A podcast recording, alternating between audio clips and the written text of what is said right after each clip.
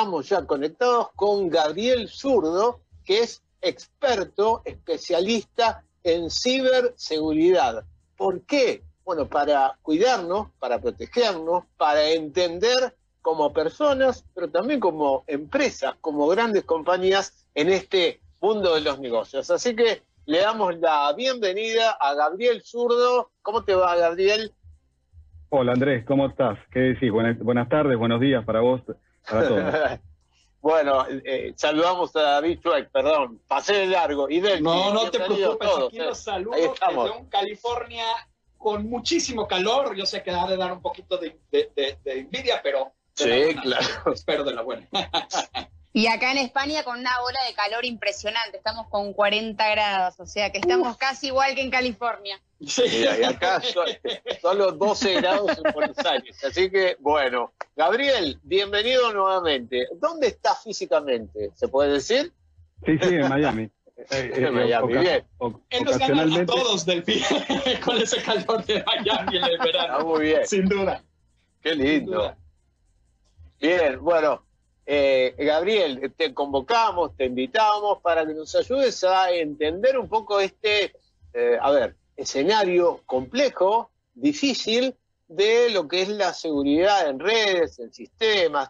Todo el mundo está conectado. Ahora estamos conectados a través de la web. Estamos en el, resto del mundo a través de Scout Radios, eh, radios, pero además estamos en Barcelona con una FM, bueno, y así podríamos seguir contando dónde estamos parados en este instante, a través de RCR Metro Barcelona, pero decimos, bueno, ¿cómo es este escenario cada vez más difícil? Vos recién nos anticipaban que hubo, nos contaste que hubo otro ataque en la web contra una gran compañía, ¿no, Gabriel?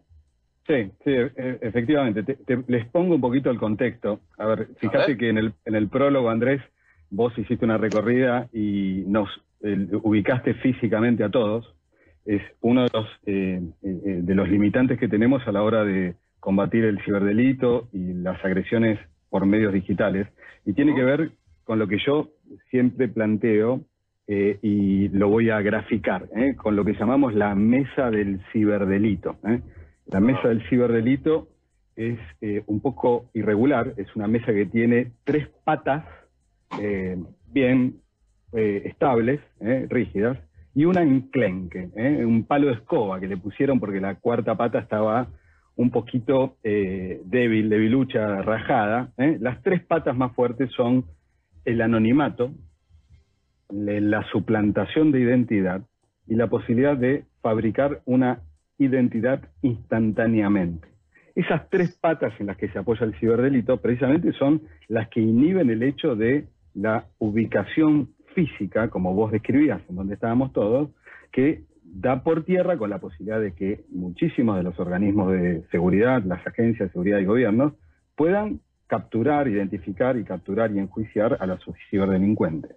La cuarta pata, que también coadyuga para que esa mesa del ciberdelito se siga ampliando, tiene que ver con lo que llamamos el human factor, ¿eh? el factor humano. Y somos ni más ni menos que nosotros. ¿eh? Los que estamos acá, los que nos escuchan, los que nos ven, ¿eh? y tiene que ver con que esto que está ocurriendo es un fenómeno que nosotros como empresa venimos observando desde hace muchos años que trabajamos en esto, que va increyendo con una curva que lamentablemente la aparición de coronavirus, de COVID-19 y de la, de la cuarentena y del encierro social disparó. Es decir, esto venía con, una eh, curva de crecimiento lenta, y yo les diría a partir del 15 de febrero del 2020, ¿se acuerdan cuando la Universidad Johns Hopkins empezó a, hacer eh, público ese mapa con eh, los globos rojos que eran los nodos de contagios fallecidos? ¿Se acuerdan? Bueno, en sintonía con esa imagen, lo mismo ocurrió desde Asia, Medio Oriente, el hemisferio norte y bajo el hemisferio sur, la propagación de técnicas que fueron populándose y que pasaron de ser de uso exclusivo de bandas que atacaban a gobiernos y a compañías multinacionales, a terminar empleando las mismas técnicas, el mismo criterio de ciberinteligencia para atacar a compañías pequeñas, pymes, ¿eh? pequeñas y medianas empresas, y a personas de a pie. O sea que atacan a, eh, digamos, a todos los tamaños, a las grandes corporaciones y también a la gente común. ¿Es así? Totalmente. Hubo una diversificación en las tácticas de ataque con una apropiación de, eh, comentábamos antes en, la charla previa, de técnicas, herramientas e información por parte de bandas de menor escala que fabrican y producen las grandes eh, eh, gangs bands, ¿no? Las, bandas grandes de, este, ciberdelincuentes que hoy hasta están cartelizadas. Gabriel, una, una pregunta. Estamos hablando del ataque a, empresas, a gente, pero, pero quiero poquito enfocarme al retail, las tiendas y, más a este tipo de empresas, que, es el enfoque primordial. Em, ¿Qué tan fácil, entre comillas, es el ataque? ¿Qué tan, eh, qué pasos puede tomar una empresa para protegerse? Que creo que es, lo más importante, ¿no? A ver, eh, la dificultad, David, es eh, que en general las empresas adolecen de dos factores que es lo que precisamente nosotros, al estar 110% del tiempo enfocados en la solución, ofrecemos nosotros. Es decir, eh, hoy las compañías adolecen de músculo, es decir, suficiente personal, y de el conocimiento necesario para administrar el riesgo y contener los ataques de manera oportuna y apropiada. ¿Qué pasa? Hace no 20 años, 5, una compañía promedio de retail tenía una o dos plataformas con las que se surtía de informática para gestionar su negocio.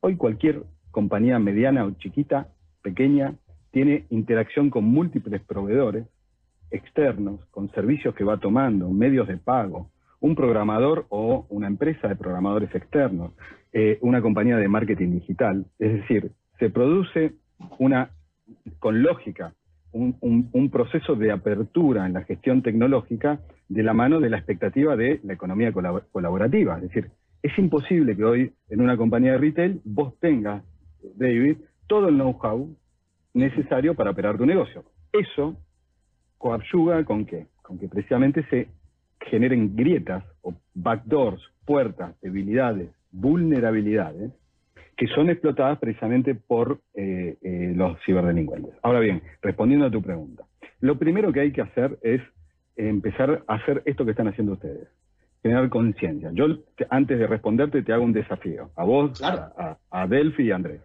¿Cuántas veces ustedes sobre un teléfono o un dispositivo, que cada vez tenemos más dispositivos y estamos más tiempo eh, conectados y hacemos muchas más cosas que antes de la pandemia? ¿Cuántas veces tomaste o te noticiaste respecto de amenazas, riesgo o un curso de ciberseguridad respecto de qué hacer y qué no hacer. No.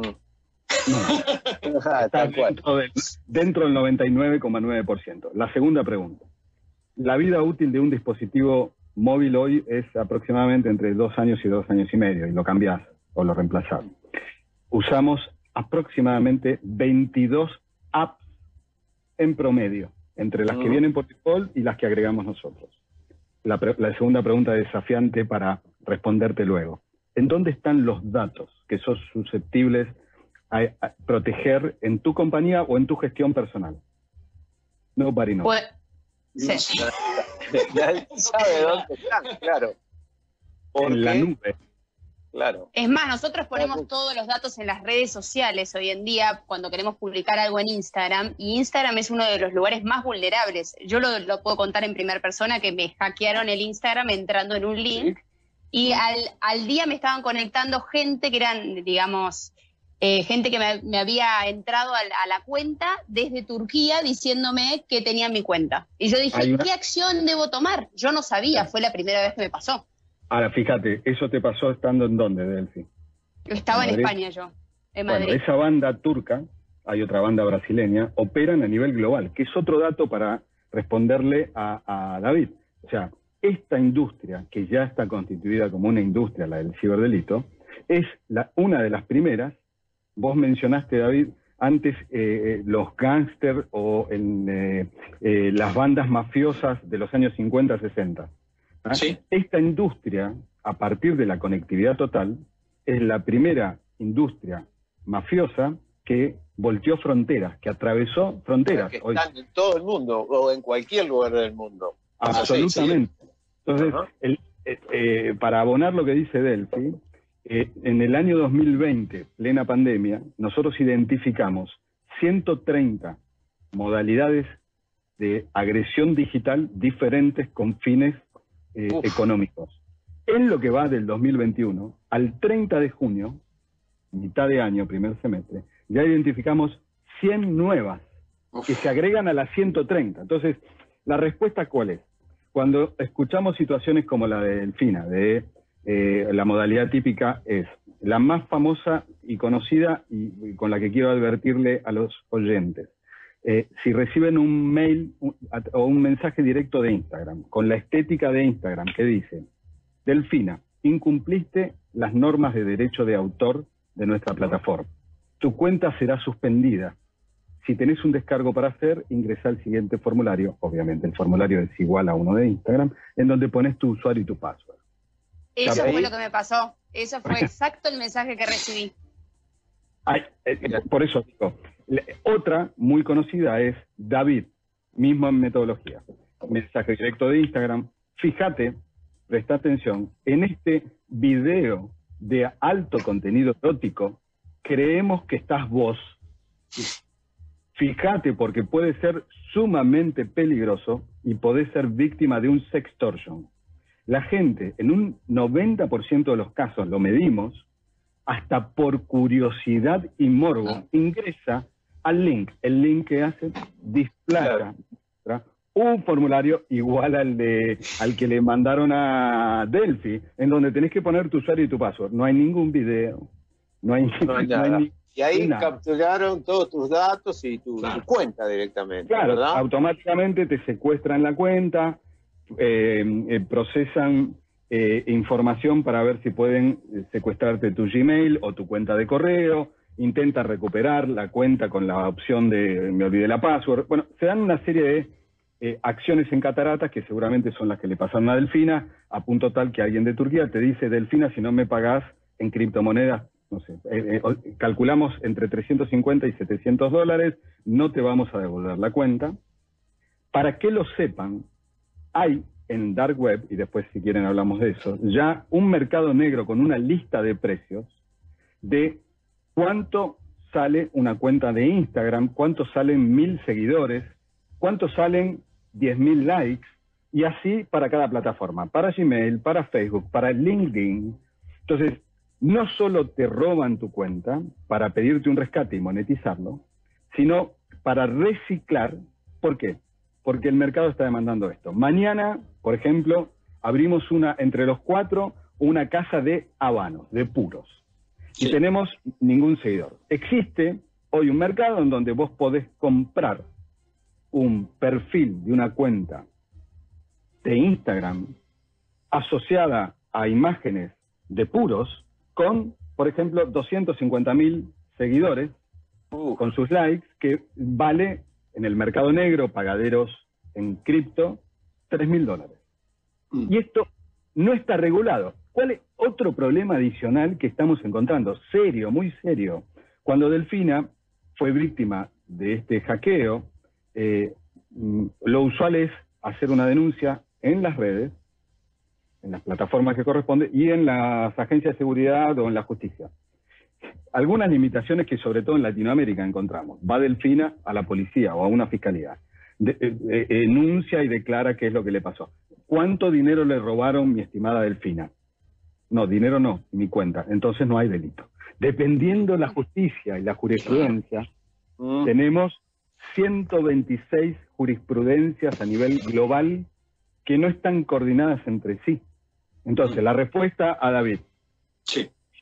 Es tan difícil como mantenerse al tanto de que la evolución de las técnicas empleadas son las de zero day, en inglés, zero day, día cero.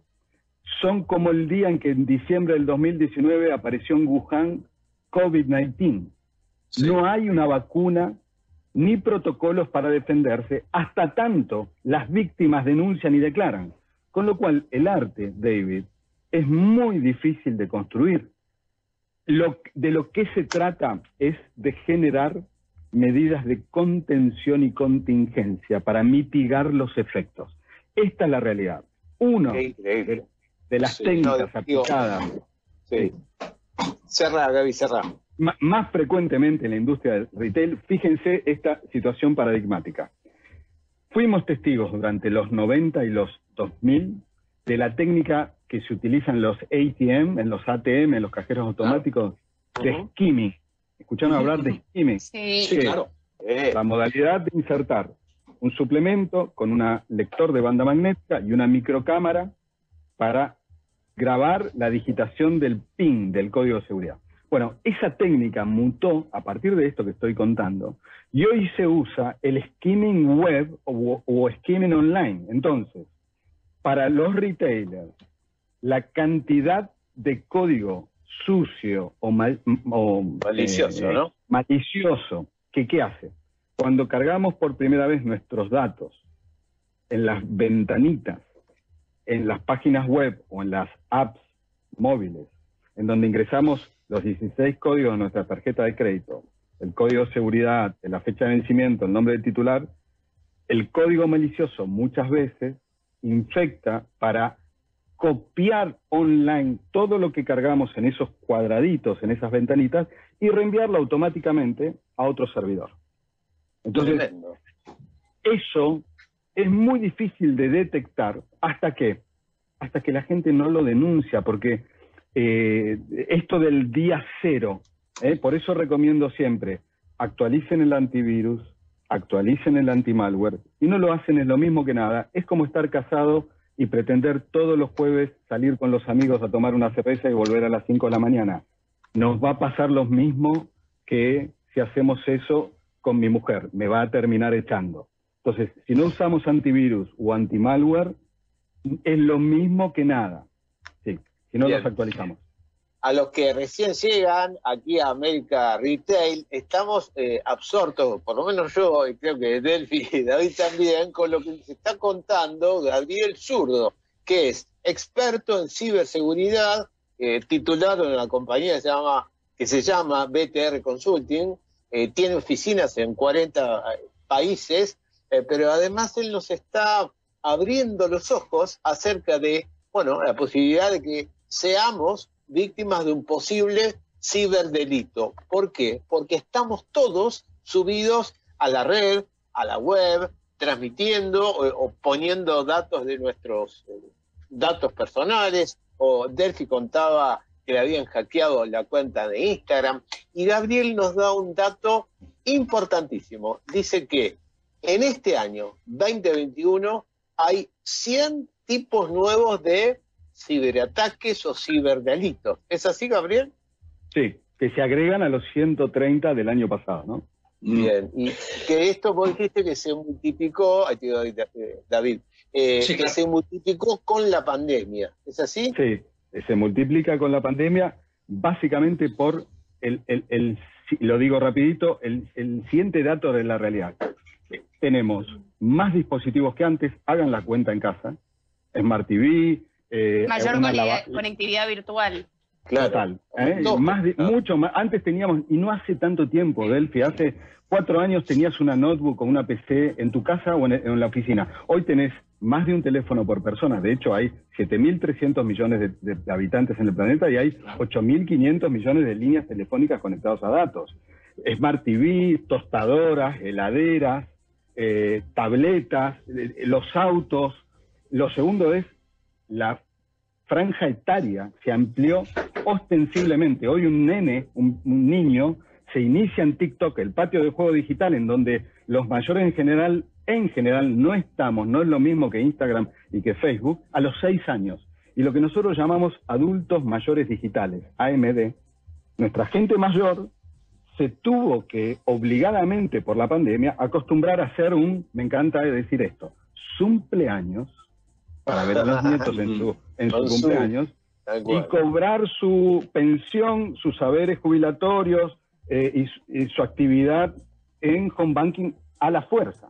Y el tercer dato muy importante es lo que eh, en la industria tecnológica se llama eh, necesariamente la el proceso de transformación digital, que fue mandatorio, obligatorio. Hagan la cuenta. En un solo dispositivo hoy tenemos las fotos que sacamos el fin de semana con los eh, datos que están por detrás, los metadatos, en dónde la sacaste, el geoposicionamiento satelital, a qué hora, en qué ciudad, los pasajes aéreos, tu agenda de reuniones, el video que sacaste, a qué banco, con qué tarjeta, eh, tu mail laboral, el personal, eh, los datos de tu amante, eh, o, si es que los tenés, tus apetencias políticas y en general.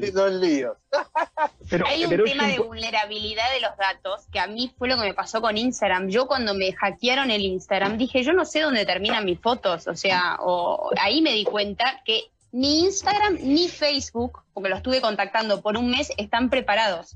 Y eso es lo que más me preocupa y ese es el mensaje también que le tenemos que dar a la gente, que las grandes compañías todavía no tienen, eh, digamos, una solución precisa en cuanto a lo que es ciberseguridad. A ver, eh, es importante esto, Delphi, pero para que tengamos una mensura. Cuando yo hablo de transnacionalidad del ciberdelito, esto que estamos diciendo, cómo eh, colectamos como columna vertebral de nuestra vida digital en nuestros dispositivos toda nuestra información. Para darse una idea de volumen, eh, en el 2020 hubo leakage, fugas, pérdidas por impericia, por hackeo o por error u omisión por 20 mil millones de registros. Nuestros registros, datos. 2.700 millones de usuarios tiene Facebook. 2.000 millones de usuarios tiene WhatsApp.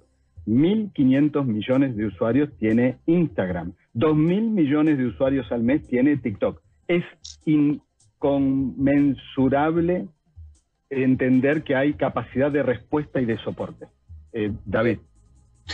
Una pregunta. Entonces, lo que, lo que estoy viendo es eh, el ciberterrorista, el ciberladrón, este hacker, como, se conoce ampliamente, ataca al eslabón más de esa es su manera de ingreso, lo que estamos viendo. Generalmente no atacan físicamente a Facebook, sino atacan a alguien para llegar hasta a este, a este grupo, ¿no? Y entonces, ¿qué, pasos? Digo, obviamente platicamos un poco al principio y, hablamos de, la educación, que es una parte primordial de la seguridad. Eh, ¿qué, otro, ¿qué otra manera, aparte de la actualización y, de la educación, nos podemos dar para, para protegernos online? Porque vivimos toda nuestra vida online. El negocio que queremos crecer está online. Y, y, yo creo que mucha gente oye todos estos mensajes y se apanica y dice, ¿cómo? Quiero tomar tres pasos para atrás. Y no, va por ahí tampoco, ¿no, Gabriel? El mundo va para, para, para adelante. Es muy difícil la respuesta, pero muy interesante el ejercicio. A ver, en España eh, Delphi hay una, eh, eh, una, una iniciativa del Congreso para establecer en las escuelas primarias la educación inicial en ciberseguridad. Yo creo que es algo que va a ser relevante en el futuro, como en algún momento fue necesaria la educación sexual inicial o integral. E, e, e, este es un primer paso. El, segundo paso para empezar a protegernos es, además de la educación y de la, de la formación eh, tiene que ver con eh, el uso responsable de la tecnología. Quiero decir, eh, el valor de una... Hoy las compañías tecnológicas, Google, Amazon, cualquiera, la que quieran, el conglomerado, porque acuérdense que WhatsApp, Facebook e Instagram es la misma compañía, entre otras cosas, el valor de su compañía se funda en la cantidad de usuarios que tienen y la cantidad de tiempo que los usuarios conectan. Con lo cual, nosotros calculamos, al igual que otras consultoras, que entre el 10 y el 12% de los usuarios del planeta son fake, no son verdaderos. Entonces, necesariamente hace falta empezar a establecer regulaciones y un compromiso mayor de la industria tecnológica. De hecho, Europa, China, es eh, uno de los eh, mercados eh, que más avanzados está en este sentido. Por ejemplo, eh, ha multado eh, consuetudinariamente a varias de las plataformas por sacar los datos del país y del continente para procesarlos y venderlos a otras compañías, ¿Para qué? Cuando muchas veces me dicen, Gaby, mi teléfono me escucha, sí, te escucha. Entonces, en gran medida, muchas compañías... que sí. Sí, te escuchan. Claro, es, la Matrix, sí, sí, sí, sí, sí, sí. Hay, hay, un, hay un concepto de, de, de, que se llama... David se pone nervioso. Sí, claro. hay, hay, un concepto de, lo que se llaman de, de user behavior, que es tu perfil, tu comportamiento como persona digital, en donde eh, cuando Facebook te dice, Andrés, ¿en qué estás pensando hoy? Facebook y la mayoría de las redes sociales, por tu conducta sabe qué orientación política tenés, qué gusto sexual tenés, a qué, religión profesás, eh, si vas al estadio o no, en, qué trabajás, qué música escuchás. Netflix sabe cuántas veces te levantás a hacerte un té durante una maratón de series el sábado en la noche. Entonces, toda esa información, ¿por qué digo esto? Y voy a la respuesta difícil eh, que me encomendó David. Es una gran bolsa de información que es susceptible de ser utilizada por los ciberdelincuentes.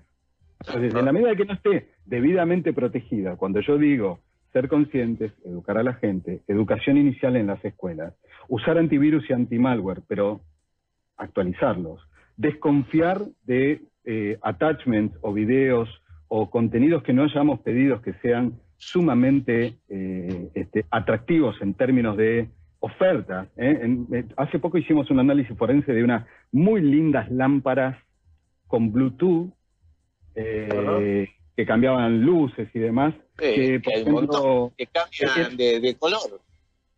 que en, Instagram, en una muy buena eh, página, eh, se ofrecían a 80 dólares. Y la realidad es que googleando rápidamente en Amazon o en eBay o en cualquier portal de e-commerce, se sabe que esas lámparas valían por lo menos 400. Entonces, hay algo que nosotros denominamos pulsión tecnológica.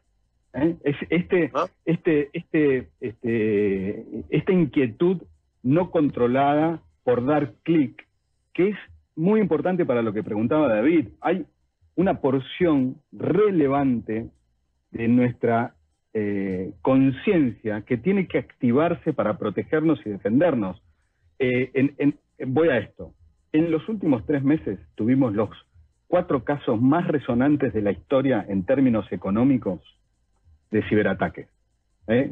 Oh. Una, compañía de seguros en Estados Unidos eh, que pagó 40 millones de dólares, una fábrica de computadoras, Acer, en Estados Unidos, 50 millones de, dólares, un proveedor de servicios de conectividad a Internet, Kaseya, 70 millones de dólares.